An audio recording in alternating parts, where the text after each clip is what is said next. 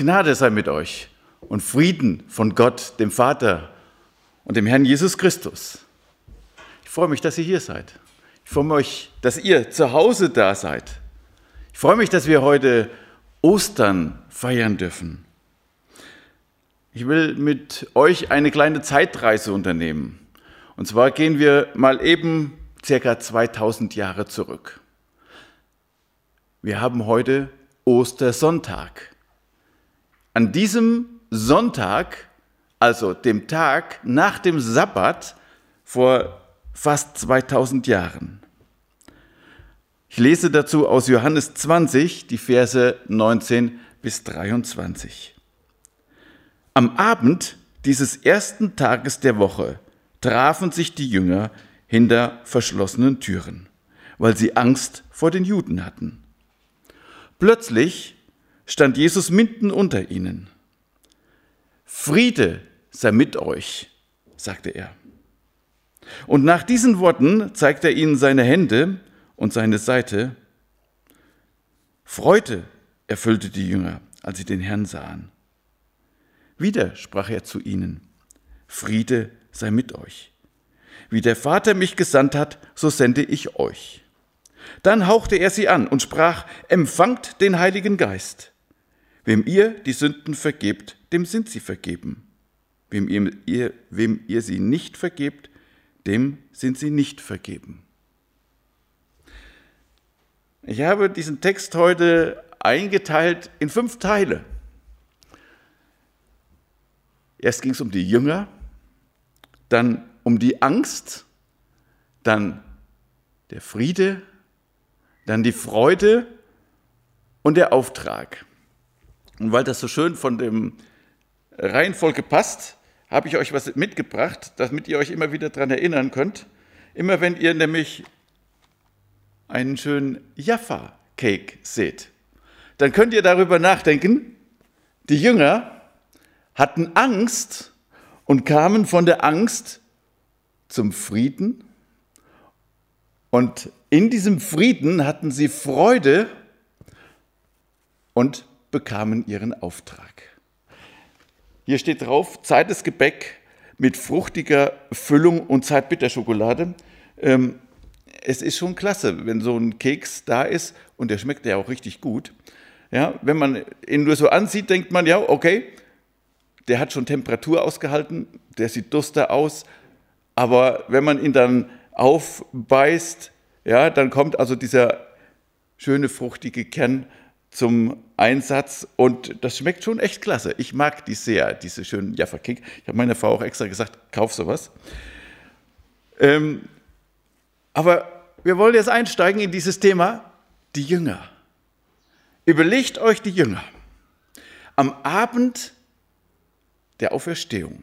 Der, der Christoph hat eben den Text vorgelesen. Ja? Die Maria kam und sagte, er ist auferstanden.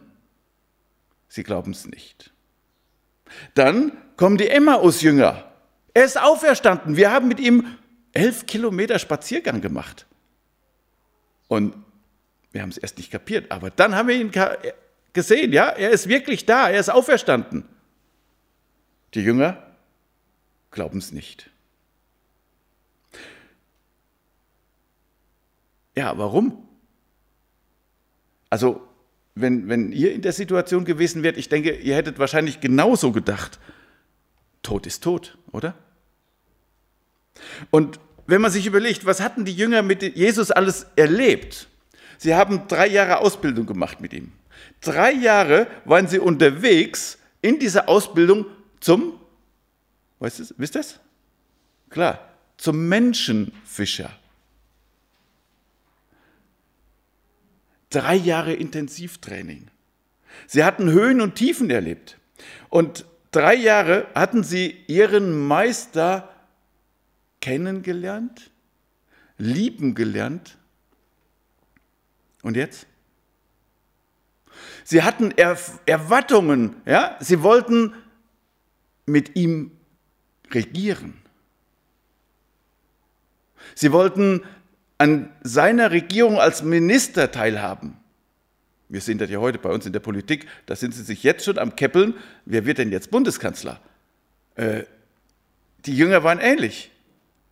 Und dann, auf einmal, platzen ihre ganzen Träume. Alle Träume weg. Jesus wird ermordet. Er stirbt den schlimmsten Tod, den man sich damals vorstellen konnte. Er wird ans Kreuz gehängt und das Kreuz war im Endeffekt das, wo die, das römische Reich versucht, seine Machtstellung zu behaupten. Nach dem Motto, hier, guckt euch diesen armen Kerl an, der am Kreuz so, ich sag mal, verreckt. Also tut alles, aber nicht das, was der getan hat. Und dass das über lange Zeit gehalten hat, sieht man daran, dass das römische Reich sich auch sehr lange gehalten hat. So, und jetzt sind die Jünger in dieser Enttäuschung. Könntet ihr glauben, wenn dann jemand kommt, ey, er ist auferstanden, er lebt? Könntet ihr es glauben? Ich glaube, dass wir den Jüngern keinen Vorwurf machen können, dass in der Bibel drin steht, und sie glaubten es nicht. Ich glaube, dass wir genauso da gewesen wären und dass wir es nicht kapiert hätten. Und dann Am Abend dieses ersten Tages der Woche trafen sich die Jünger hinter verschlossenen Türen, weil sie Angst vor den Juden hatten. Also, nicht nur der Unglaube war da, sondern auch die Angst. Die Angst, sie haben Jesus getötet. Wollen sie uns jetzt auch töten? Wollen sie, dass damit praktisch dieser ganze Hype um Jesus weg ist? Aber wenn wir uns die Angst mal ein bisschen angucken, hm, ich habe natürlich wieder nachgeguckt im Internet, Wikipedia. Angst ist ein Grundgefühl, das sich als bedrohlich empfundenen Situationen als Besorgnis und Unlust betonte Erregung äußert. Hm. Auslöser können dabei erweiterte Bedrohung etwa der körperlichen Unversehrtheit, der Selbstachtung oder des Selbstbildes sein. Ja, ich glaube, das war genau das, wo die, wo die Jünger äh, ihre Probleme mit hatten, die, mit der körperlichen Unversehrtheit. Ja? Sie waren einfach in der Situation. Da kommt jetzt gleich irgendwann jemand, klopft an die Tür und dann geht es auch mit uns so zu Ende wie mit unserem Herrn. Und wenn wir uns diese Angst nochmal vorstellen, ich weiß nicht, ich denke, ihr kennt alle dieses Gefühl der Angst, wenn der so langsam aus der Markengegend nach oben steigt und du denkst, ah, dieses Gefühl, ich hasse es. Herzrasen, Schwitzen, Zittern, Atemnot, Übelkeit, Brustenge, Schwindel. Symptome von Angst. Und wenn wir in diese Situation reinkommen, dann können wir uns wirklich nichts Besseres vorstellen, als möglichst schnell aus dieser Angst rauszukommen. Denn Angst lähmt. In dieser Angst, wir haben dieses Bild von diesem Kaninchen, das da vor dem Fuchs sitzt und sich nicht mehr bewegen kann. Und außerdem ist es mit der Angst ja so, dass sie uns dazu bringt, oft falsche Entscheidungen zu treffen, weil wir aus dem Reflex heraus handeln müssen. So, und in dieser Angst, wenn wir uns das nochmal vorstellen, ah, ich sehe gerade, Damaris steht hier, Damaris hat ein Erlebnis gehabt mit Angst, wo ich bei war. Ähm, Wemlichhausen. Wir gingen im Wald spazieren, nicht tagsüber, nachts. Und wir hatten uns überlegt, ach komm, die Jungschar, die ist schon vorgegangen und äh, den wollen wir mal ein bisschen noch äh, einen Streich spielen. Aber in Wirklichkeit hatten wir uns selbst einen Streich gespielt. Wir hatten uns nämlich den Streich gespielt, dass die einen anderen Weg gegangen waren, wie ursprünglich vorgesehen. Und wir waren dann auf diesem Weg, wo wir eigentlich dachten, wir kämen dann mit denen wieder irgendwie zusammen. Und es war so dunkel, man konnte also wirklich fast die Hand vor Augen nicht sehen. Und dann fing es im Wald an zu knacken und zu knappern. Und ähm, damals, eigentlich müsstest du es erzählen. Sie schüttelt den Kopf. Ja, es war also wirklich ein, ein Erlebnis, wo man denkt, oh oh, wie kommen wir hier jetzt wieder raus? Und wenn man dann jemanden an der Seite hat, der zwar auch nicht genau weiß, wo es hergeht, aber der immer noch Ruhe ausstrahlt, ich glaube, dann ging das noch besser. Wo? Ja, ähm, wir haben wieder rausgefunden aus dem Wald, wir haben den Weg zurück zum Freizeitheim gefunden, aber diese, diese Phase der Angst, ich denke, das ist sehr, sehr unangenehm. Wir wissen das alles. So, und jetzt könnt ihr euch vorstellen, in dieser Angst waren die Jünger in diesem Raum zusammen und plötzlich, ey, alles verrammelt und da steht jemand bei ihnen. Ja? Und Friede sei mit euch, sagt Jesus. Shalom Alechem, würde der Jude jetzt sagen. Das heißt, Friede euch. Und sie haben wahrscheinlich gar nicht erst kapiert, dass das Jesus ist. Vielleicht ging es ihnen ähnlich wie den Emmaus-Jüngern, dass sie es nicht für möglich gehalten haben und deshalb konnte es ja eigentlich gar nicht sein. Und dann bei diesem Klang dieser Worte, das, was sie so oft gehört hatten, bei jeder Begrüßung, Shalom Aleichem, Friede euch. Ob es ihnen da wie Schuppen von den Augen fiel? Aber ich glaube, sie haben es immer noch nicht wirklich geglaubt. Sie haben es erst da geglaubt, wo Jesus ihnen die Nägelmale in den Händen zeigt, wo er seine Seite zeigt, wo noch die Narbe oder die Wunde von dem Speer ist, wo sie ihn am Kreuz aufgestochen haben. Und dieser Jesus steht plötzlich bei ihnen. Kein Geist. Er ist wirklich da. Und wisst ihr, was interessant ist? Er sagt, Friede euch.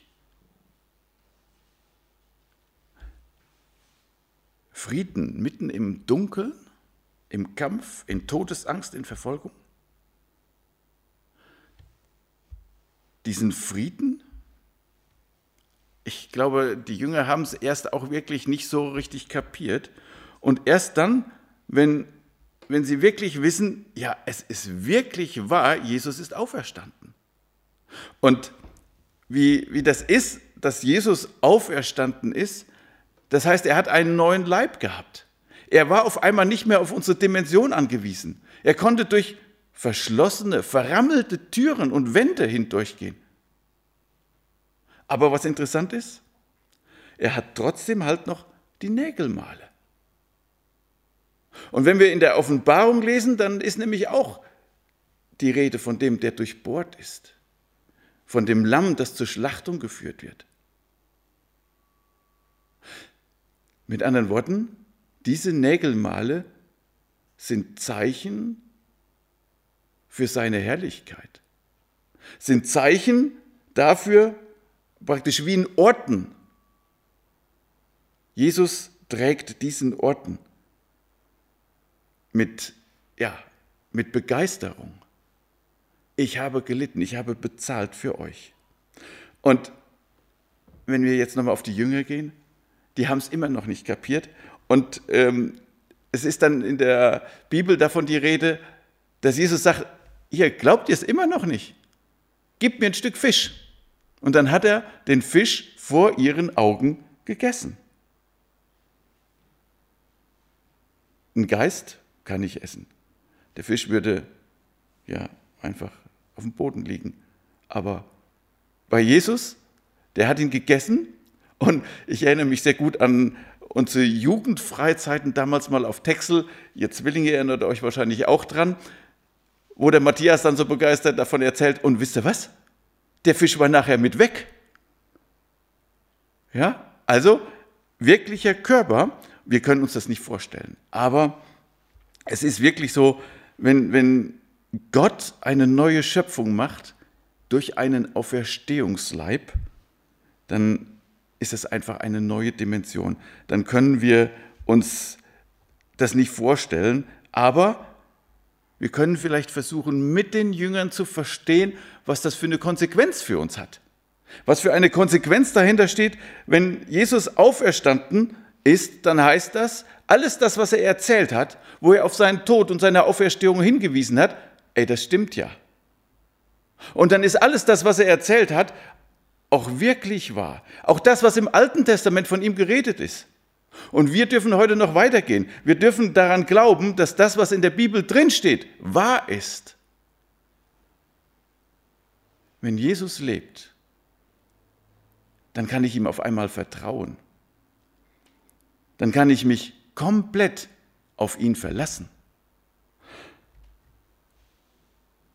Und wenn er dann sagt, Friede mit euch, dann darf ich mich auf diesen Frieden einlassen.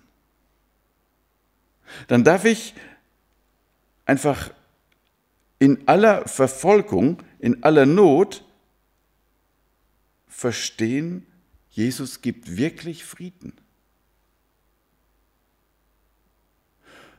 Wir haben es heute ja gut. Wir haben keine Verfolgung. Gut, wir haben Quarantäne, wir haben, dass wir hier in einem fast leeren Vereinshaus sitzen, aber uns geht es ja trotzdem gut.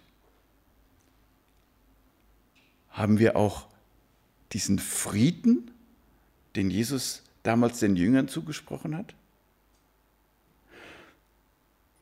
Was ist denn mit Frieden in einer Welt mit Corona? Ich denke, auch in einer Welt mit Corona dürfen wir vertrauen, dass unser Herr Jesus Christus alles in seiner Hand hat. Und Johannes Gerloff hat das so schön ausgedrückt, ich glaube, dass nicht ein Virus sich auch nur ein Millimeter bewegt, ohne dass Gott das weiß. Das heißt nicht, wir sollen uns nicht impfen lassen. Natürlich sollen wir uns impfen lassen. Das kann durchaus ein Mittel sein, wo Gott gesagt hat, hier, das ist eine Hilfestellung für euch. Aber wir sollen das Heil nicht von der Impfung erwarten. Das Heil ist nämlich einfach von dem nur zu erwarten, der sagt, Friede mit dir. Friede euch.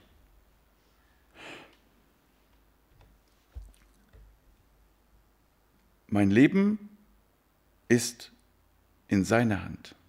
Und er sagt, ich lebe und ihr sollt auch leben.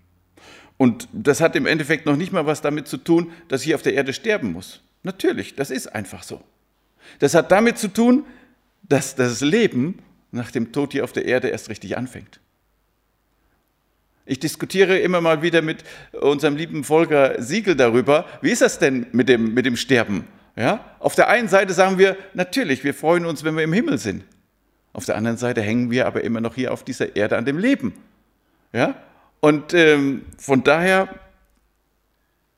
wir können einfach, solange uns der Herr hier auf dieser Erde haben möchte, hier leben. Und ich glaube fest daran, dass ein Mensch nicht an einer Krankheit stirbt, sondern dann, wenn bei Gott seine Zeit und Stunde gekommen ist. Und deshalb darf ich ihm vertrauen und darf mich deshalb auch darüber freuen, dass er alles in der Hand hat. Und so war es bei den Jüngern, denke ich auch. Sie kommen von diesem Frieden, den Jesus ihnen zuspricht, zu dem, dass sie sich darüber freuen dürfen, dass sie voller Freude auf einmal da sind und können nur staunen über das, dass Jesus bei ihnen steht. Jesus schenkt Freude und Frieden. So einen Frieden, wie sagten wir gerne, den wir nicht verstehen können, der höher ist als alle Vernunft. Und diesen Frieden und diese Freude, sagt Jesus, das ist das, was ihr weitersagen sollt. Und so kommen wir über Frieden und Freude zum Auftrag. Wie mich der Vater gesandt hat, so sende ich euch. Oh nein, wie sollen wir das denn machen? Das erste ist ja schon klar. Der Vater hat, Gott, er hat Jesus gesandt. Klar, aber so sende ich euch. Wisst ihr, was das heißt? Jesus war gerade gekreuzigt worden. Er war gestorben in einem schrecklichen Tod. Und dann, so sende ich euch. Jesus hat gesagt, ich sende euch wie Schafe unter die Wölfe. Die Wölfe sind hier gerade wieder auf dem Vormarsch. Ich glaube, hier im Siegerland gibt es auch einen Rudel. Bei euch und im, im Burbacher Raum, oder? Matthias? Wie Schafe unter die Wölfe. so sende ich euch. Und, was ist schon wieder da? Angst. Oder? Wenn ihr so einen Auftrag kriegt, ist doch logisch, dann kriegt man erstmal wieder Angst. Wie soll das gehen? Ja, wer kann denn so einen Auftrag gut finden?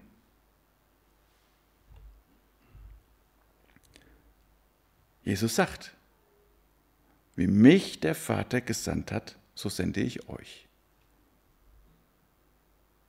Wer von uns ist bereit, in eine Ecke zu gehen, wo es weh tut? Ich glaube, wir sind da alle, ja, lass mal lieber jemand anders gehen, oder?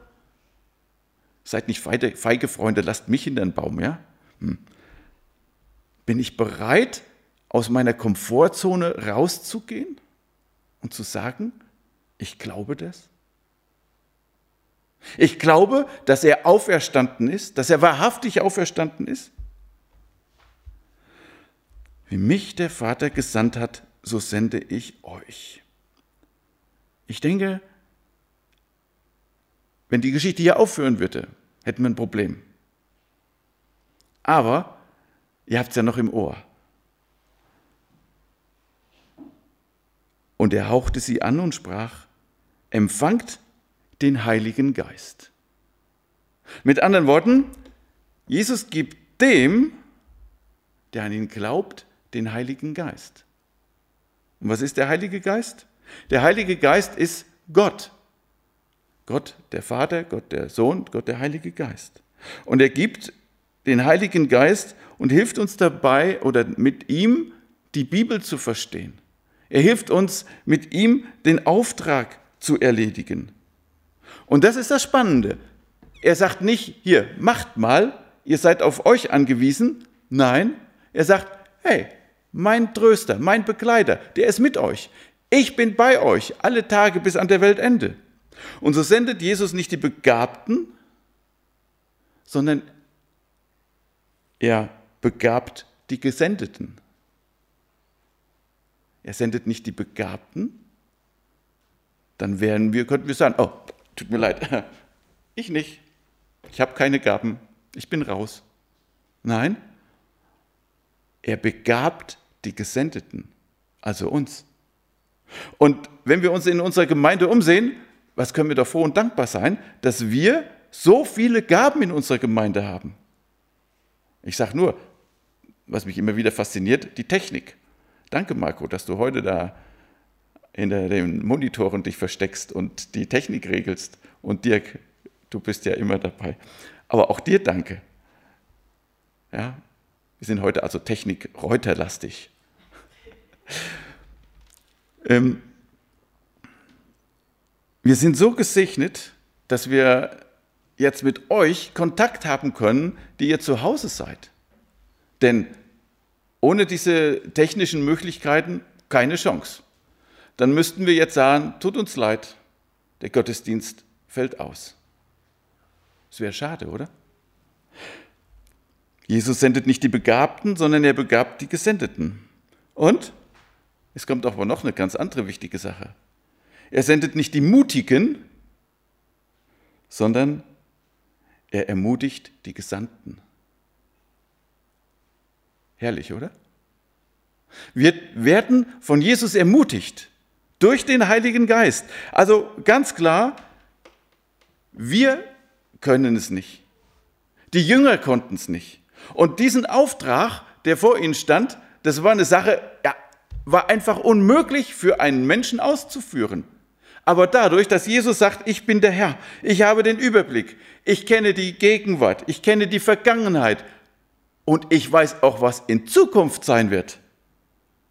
Deshalb konnte er sagen, Friede euch.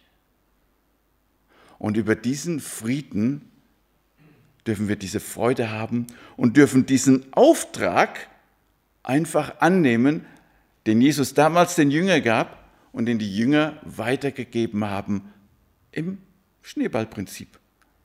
Und so weiß heute fast die ganze Welt von diesem Jesus Christus, der gestorben ist und auferstanden ist. Er ist wahrhaftig auferstanden. Und mit welchem Auftrag sind wir unterwegs? Wir sind mit dem Auftrag unterwegs, wem ihr die Sünden vergebt, dem sind sie vergeben. Wem ihr sie nicht vergebt, dem sind sie nicht vergeben. Oh nein, schon wieder so eine Sache. Woher weiß ich denn, wem ich die Sündenvergebung zusprechen kann und wem nicht? Der Geist wird euch leiten. Und ist das, das ist im Endeffekt das, was so wichtig ist. Wenn wir uns auf uns selbst verlassen, haben wir keine Chance. Da, wo wir uns auf den Geist verlassen, da haben wir die Zusage von unserem Herrn, er ist da. Und wenn wir im Gespräch mit anderen Menschen sind, die um Frieden mit Gott ringen, die vor Jesus kommen, dann dürfen wir im 1. Johannes 1, Vers 9 lesen, doch wenn wir unsere Sünden bekennen, erweist sich Gott als treu und gerecht. Er vergibt uns unsere Sünden und reinigt uns von allem Unrecht, das wir begangen haben. Wir dürfen anderen die Sündenvergebung zusprechen. Stark, oder? Beim Abendmahl am Freitag haben wir das genau so erlebt. Ihr habt jetzt Zeit, mit eurem Herrn alles zu klären. Und wenn wir zu Jesus kommen und bei ihm unsere Sachen bekennen, dann dürfen wir wissen, es ist vergeben. Wie haben wir das in der Jungschau immer gehört? Es ist da im Meer versenkt, wo das am tiefsten ist, also da im Mariannengraben und noch ein Schild obendran, Angeln verboten. Wenn Jesus Sünden vergibt, dann sind sie vergeben. Dann dürfen wir leben. Dann dürfen wir froh und frei sein. Herrlich, oder?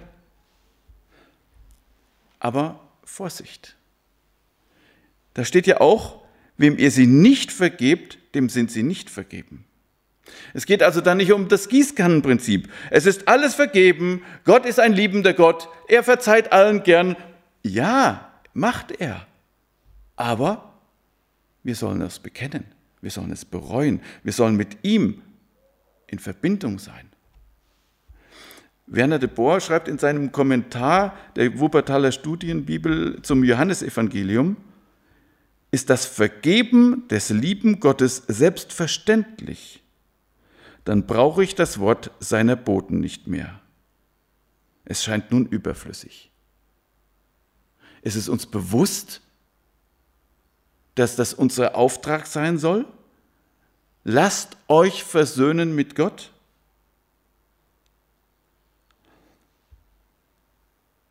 Wir dürfen in unserer Umgebung darauf aufmerksam machen. Ihr habt nur eine Möglichkeit. Jesus sagt, ich bin der Weg und die Wahrheit und das Leben. Niemand kommt zum Vater, also zu Gott, außer durch mich.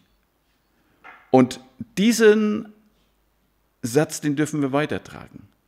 Wir dürfen das weitertragen, dass wir diesen Auftrag, lasst euch versöhnen mit Gott, in unserer Umgebung auch deutlich machen. Und da können wir nur immer wieder bitten, dass uns unser Herr den richtigen Blick schenkt, dass er uns den richtigen Weg zeigt, den richtigen Umgang, den richtigen Ton. Und das durch seinen Heiligen Geist. 2. Korinther 5, Vers 20 steht, Deshalb treten wir im Auftrag von Christus als seine Gesandten auf. Gott selbst ist es, der die Menschen durch uns zur Umkehr ruft. Wir bitten im Namen von Christus, nehmt die Versöhnung an, die Gott euch anbietet. Lasst euch versöhnen mit Gott. Wenn wir das heute am Ostern 2021 für uns immer wieder verstehen, wenn wir bereit sind, diesen Auftrag zu erfüllen, ich denke, dann ist Jesus da an uns am Wirken. Und das möchte er tun. Ich weise nochmal auf die schönen Kekse hin. die Jünger kommen aus der Angst zu Frieden und Freude. Und die Jünger bekommen ihren Auftrag. Geht hin in alle Welt, machet zu Jüngern alle Völker, lehret sie halten, was ich euch befohlen habe. Er ist der Weg, die Wahrheit und das Leben. Und ich hoffe, dass wenn ihr in Zukunft irgendwo im Regal Jaffa-Kek seht, werdet ihr euch daran erinnern, dass ihr einen Auftrag habt. Ich möchte noch mit uns beten. Lieber Jesus Christus, danke dafür, dass du uns nicht alleine lässt in dieser Welt. Ich danke dir dafür, dass du auferstanden bist und lebst, dass wir das glauben dürfen, dass wir das heute noch glauben dürfen. Ich danke dir dafür, dass wir ja auch diesen Auftrag von dir bekommen haben, dass du uns befähigst, diese Botschaft weiterzusagen. Danke, dass du deinen Geist gibst, der uns ermutigt, der uns begabt. Lieber Jesus, und so segne du jeden einzelnen von uns, dass wir uns nicht scheuen, sondern diesen Auftrag erfüllen. Ja, und du siehst, wie oft wir versagen, gerade darin, diese Botschaft weiterzugeben, wo wir Angst haben, dass wir ja, belächelt werden. Ich möchte dich bitten, dass du uns trotzdem immer wieder zeigst, dass du über allem stehst und dass wir im Glauben an dich leben dürfen und dass wir so auch froh und frei weitergehen dürfen und dass wir damit diesen Frieden erleben dürfen, diese Freude erleben dürfen, das, was nur du schenken kannst, was wir uns nicht selbst machen können. Und so segne du jeden Einzelnen behüte und bewahre uns. Und danke, dass wir an dich glauben dürfen. Amen.